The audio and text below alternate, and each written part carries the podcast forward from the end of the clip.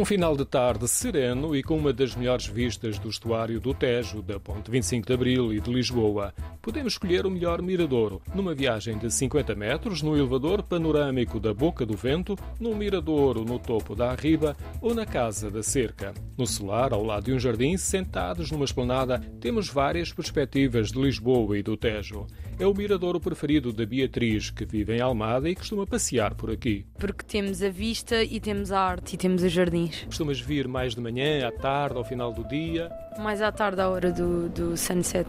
É muito bonito. É muito bonito, especialmente a Casa da Cerca, é lindíssimo. É bonito e consegue-se ver tudo e vê-se Lisboa toda. Várias vezes assisti ao pôr do sol e é inesquecível, com os últimos raios de luz a fragmentarem-se entre pilares da ponta. Um bom cenário para a aula de fotografia a que Tatiana poderia recorrer quando estava sentada num banco de madeira virada para o Tejo com outra jovem ucraniana. Eu gosto da Casa da Cerca, so it's my favorite place. Lindo, muito lindo. Eu professora fotografia e minha minha estudante. Tatiana vive em Almada há cerca de um ano e descobriu a Casa da Cerca com o Jardim Botânico.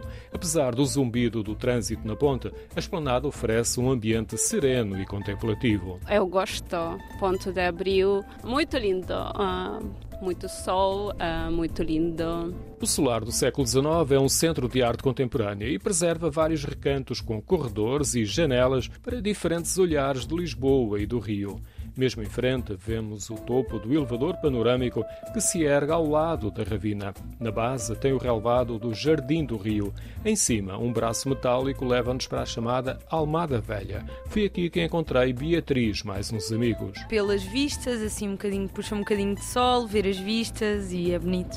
Costumo percorrer a Casa da Cerca, o Ginjal, por acaso o elevador, se calhar é a minha terceira vez aqui. Da beira do rio, do cais do Ginjal, vemos a riba de Almada, as construções em ruína e os espaços verdes que foram criados. Ao subirmos no elevador, na cabine panorâmica, a vista alcança gradualmente um olhar mais global. Exatamente, por isso é que hoje viemos cá, porque já não víamos esta vista há algum tempo e é sempre mais abrangente e conseguimos ver mais. Por vezes há concertos no Jardim do Rio e regularmente exposições na Casa da Cerca. É gratuita a viagem no elevador panorâmico que tem o bonito nome de Boca do Vento.